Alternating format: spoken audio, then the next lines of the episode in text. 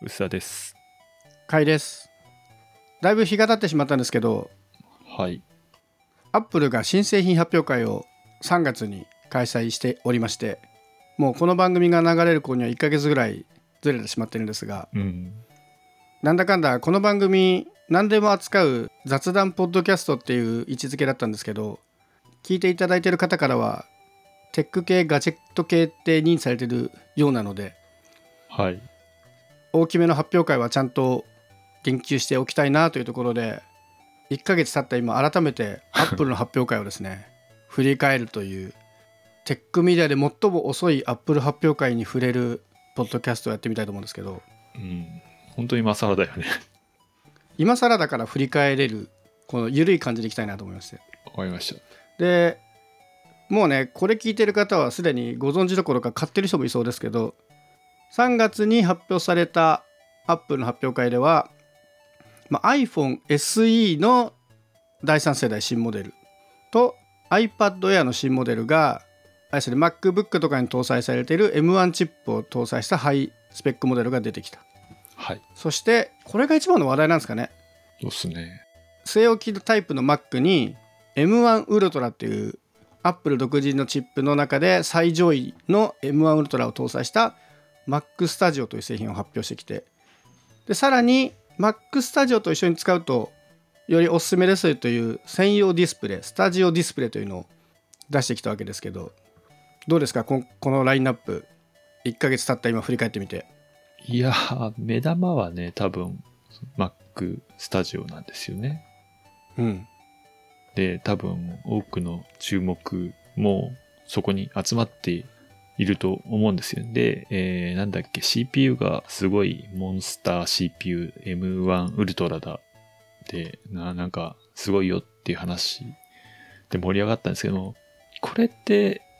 かなりのハイエンドプロ向けなんで、まあ普通の人にあんま関係ないんですよね。これいくらぐらいするんですか？普通に買うと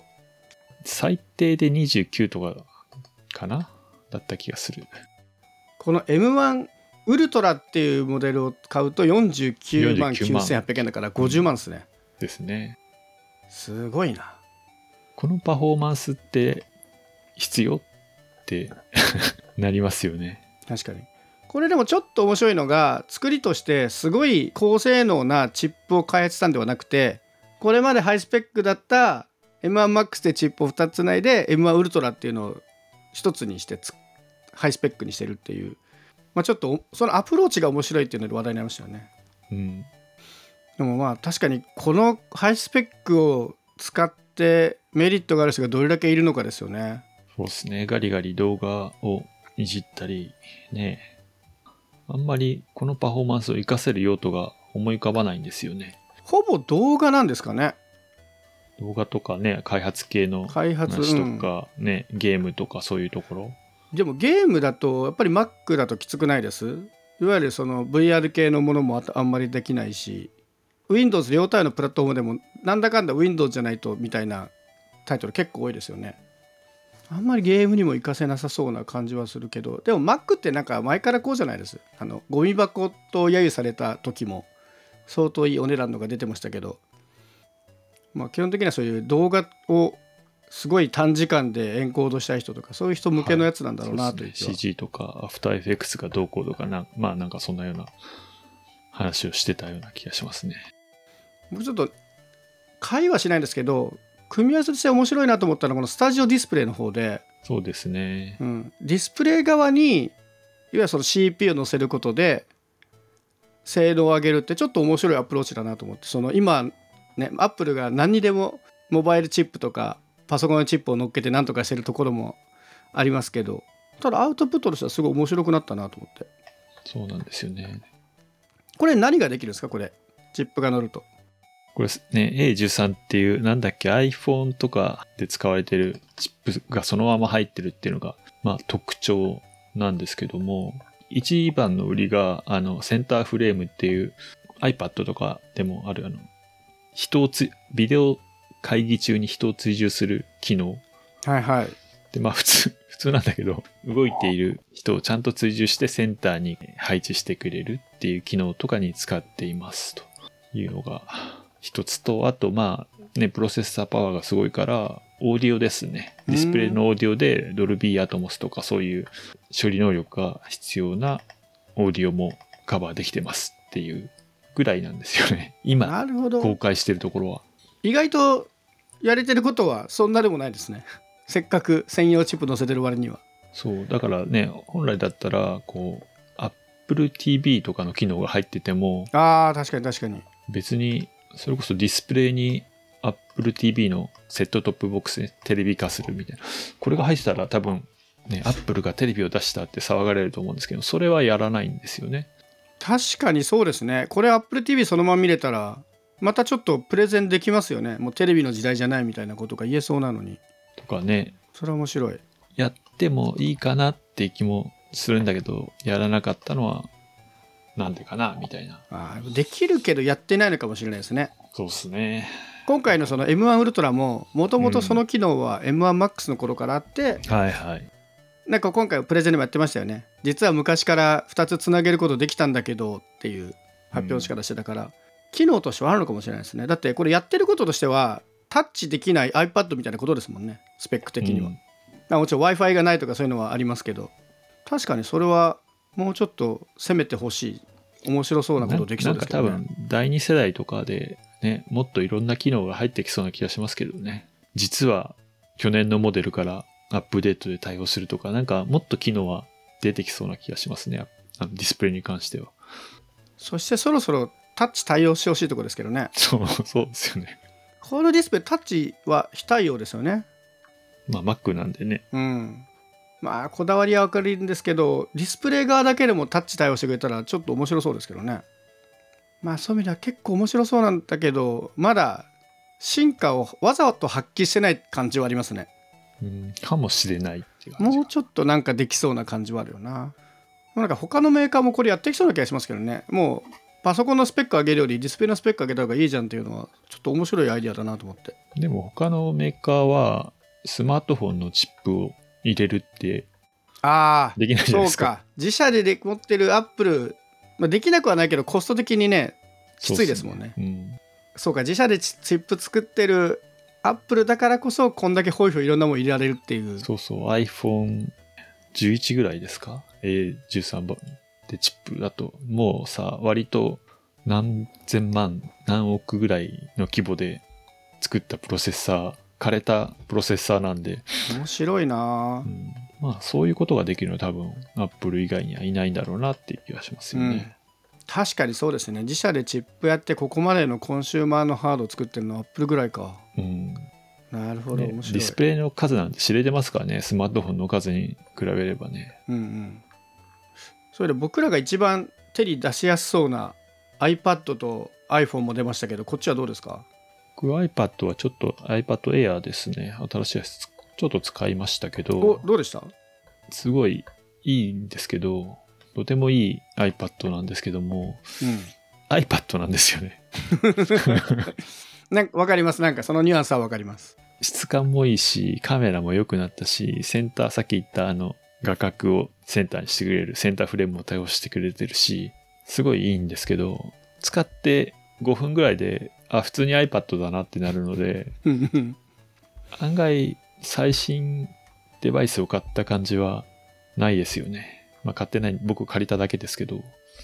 これもスペック的にはもうほぼほぼ iPad Pro みたいなもんですよねだって M1 チップ乗ってるんだからうん。もう何が違うんだ？ディスプレイが違うとかそのレベルですそうディスプレイが違う。なんとかミニ LED じゃないとか。言うても結構お値段しますもんね w i f i モデルでも7万5千とかするからそんなに安くもないしこれ iPad Air って言ってるけど iPad Pro Air みたいなもんですよねそういう意味ではスペック的には、うんなんかね、境界は本当微妙になってますよね。あとね、プロの時は為替がだいぶね、円がまだ高かった時ですけど、今円安になっちゃったんで、価格差がなくて違いが微妙になってはいますよね。これでもあれか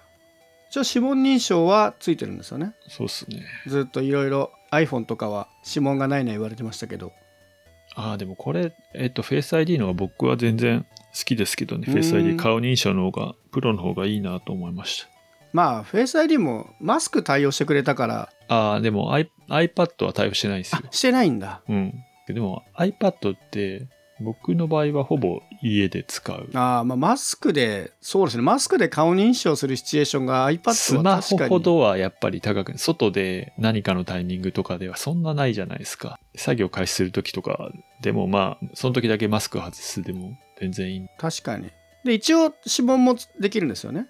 うん。あとね、キーボードをつないだ時のタッチ ID が結構ね、オープンにななりづらいというか、あの反応が悪かったありして。へえそんなことがあるんだうんそれ以外はもう、エアだ、プロだっていう違いよくわかんなかったですね。わかんないですねわかんないです。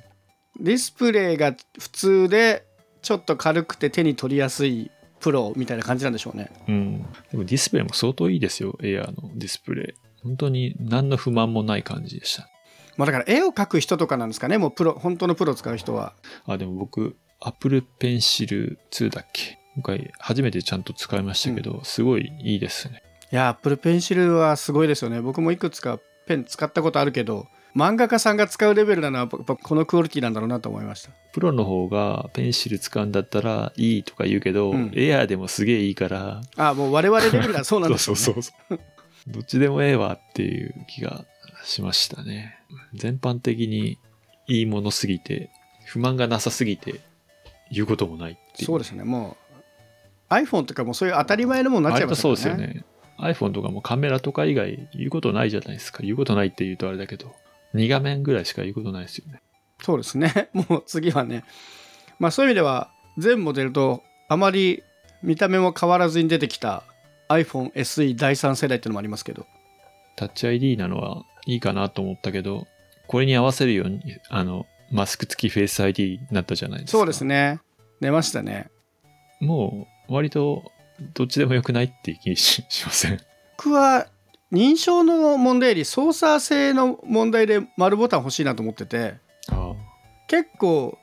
今の iPhone って下からスワイプしてきてホーム出すとかってはい。慣れちゃえば楽なんだけど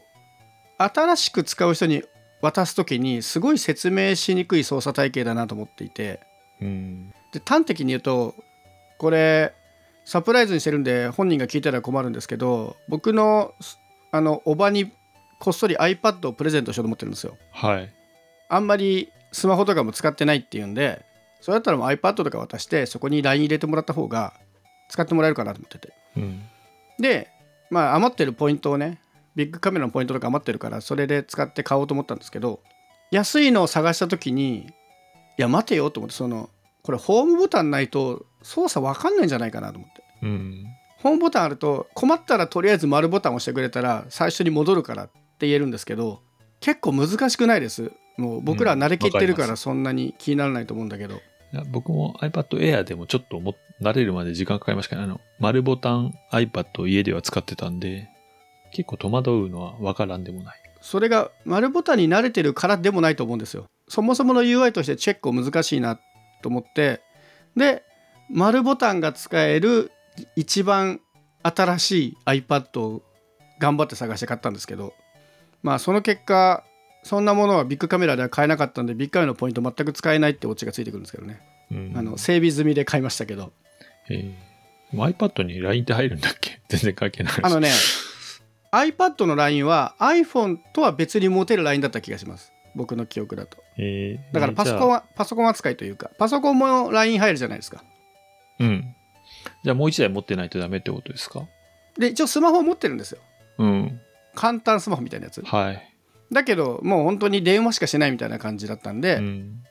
だったらもう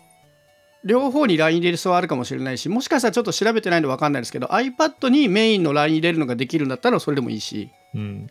で大きい画面で操作してもらえて結構映画好きな人だったんで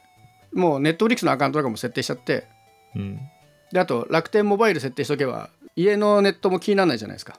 うん。でわざわざネット引いてるとかやるのもちょっと大変だからもう楽天モバイル設定してドーンと渡そうかなと思ってるんですけど、なるほど。うん、その時に UI 的にこのホームボタンはまだまだ強いなってちょっと思いました。ミニはもうないのか。ミニはもうないです。本当はミニぐらいが大きさ的にいいかなと思ったんですけど。まあでもそういう意味ではまだいいのか。常に1ラインずつ iPhone も iPad もホームボタンが残ってるから、個人的には今度ちょっと残しといてほしいなと思うんですけど、まあ、いつか消えてっちゃうのかな。まだライトニングだしね。そうですね。これもいやーいつ来るんだろうなタイプ C に変わる日が来るのかな？慣れりゃいいとは思うんだけど、もうケーブル用意するのめんどくさいなっていうのはありますよね。まあでもまだライトニングかタイプ C かでほぼほぼ落ち着き始めたんでまあだいぶ良くなりましたけどねうん。僕ちなみに今 iPhone SE 第2世代使ってるんですけど第3世代に変えようかなってちょっとだけ思いましたね変えてもいいんじゃないですか？一番の違いの 5G に対応してるってことなんですけどうん。もう僕今回線4回線ぐらい持ってるんですけどまああの0円運用のものを含めてですけどうん。全部 5G 対応してるのに iPhone が 4G だからスペック出し切れてなくてちょっともったいないんですよねなるほど。円安の関係で高い高いとは言われるものの下取り使えば2万弱ぐらいにはなるのでまあ34万で 5G にするのはちょっとありかなという気はしていますただな見た目全く変わんないんだよなあそれがいいんじゃないですか、でも。その 5G 対応のアップデートだけにお金を使うかどうかですね。まあでもバッテリーが下手ったりしたら、ああまあそうなんですよね。バッテリーか。2, 2年、3年ぐらい経ってると。ああでも僕まだ1年ぐらいだからな。ああ、羨ましいな。じゃあ、そんなでもないか。うん。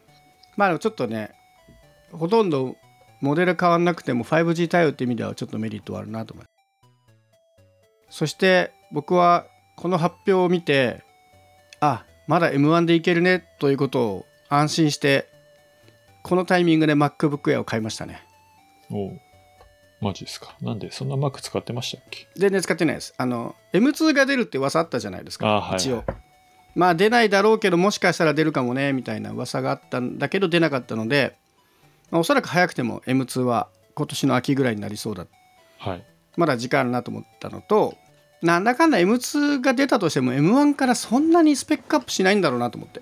うん。倍とかは難しそうですよね。同じチップでのそんな性能を上げるのは。うん。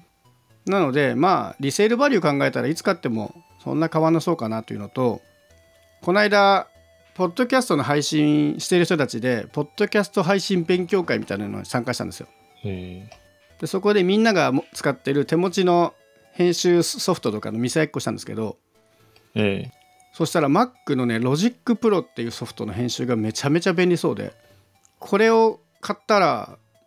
僕のポッドキャストの編集時間は3分の1ぐらいにまで減るんじゃないかってこう期待を込めて買ってしまいました。もうほぼだからポッドキャスト専用機として買ってます。ー、本当？うん。あの、Adobe Audition とかじゃダメなの？あのねオーディションも見せてもらったんですけど多分 Adobe 僕のイメージですけどね Adobe オーディションはあんまり Audacity と変わんなかった使ってる感じが そうかな。まあいいや。UI というかはい。これねで買ったはいいものの僕まだ使い方分かってないんですけどLogic Pro で僕がすごい魅力的に感じたのはあの無音部分を自動的に切り取ってあの音の入ってる部分だけをブロックで残してくれるっていう機能があるんですよ名前忘れた名前ど忘れしたけど、なんとか silence っていうでそれを使うと音の入ってるとこだけのゲーをブロックでゲージで横にちょこちょこっと動かしていくだけで、音の調整ができるんで僕がいつもやってる無音部分のカットとかいう編集がねほぼゼロになるんですよ。これだけで多分ね相当僕幸せになるなと思って。あと他にもねなんかいい機能があったんだよな。あれだ。倍速再生ができる。僕ポッドキャスト聞く時もそうなんですけど倍速再生してるんで編集も倍速で聞きたいなと思ったんですけど Audacity の倍速再生はなぜかねあのプライバシーに配慮しますみたいなキーの高い声になっちゃうんですよでそれを普段そのポッドキャストアプリとかで聞いているような倍速の音声で再生してくれるのであこれは結構いいのではっていうのとまあ一応 Mac もね触っておきたいなって普段から思っていたものの今うちにある Mac が MacBook Air 2011とかだったんで買わなきゃなってずっと思ってたんですよねあれでもロジックって、あれでしょ、2万円ぐらいする。2万、3万円ぐらいするでしょ。Mac にさらに加えて。そうなんですよ。まあでも Mac はちゃんと1台家に持ってきてやっぱね Mac じゃないと動かないものもちょこちょこあるじゃないですか。だいぶ少なくなったけど。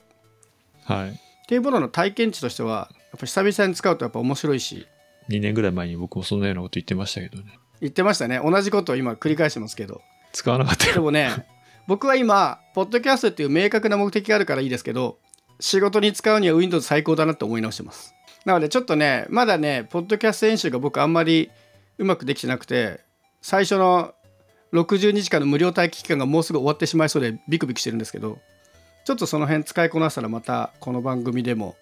紹介したいなと思ってます。最近ロジックになってたんですか？まだ一回もやってないです。難しくて。